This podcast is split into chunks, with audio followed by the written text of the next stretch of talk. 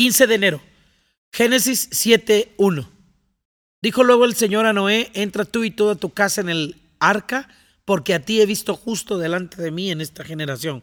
Cuando la tierra completó su medida de violencia, Dios aparta, provee un refugio, un lugar donde aquellos que no han entrado en esta medida de violencia puedan encontrar salvación, ellos y toda su casa.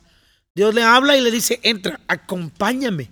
Lo invita, fíjate, como te está invitando a ti a una aventura, a un viaje.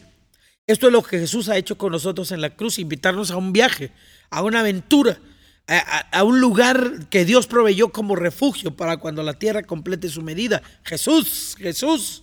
Y después de esta invitación, Él invita a toda la casa, a todos aquellos sobre los cuales Noé tiene influencia. Así tienes que ser tú. Invítalos tú y toda tu casa.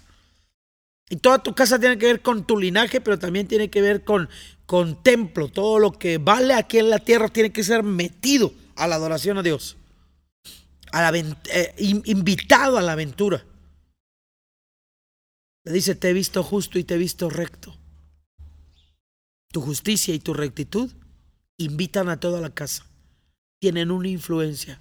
Cuando uno solo, uno le cree a Dios en una casa, toda la casa está bendita por ese justo.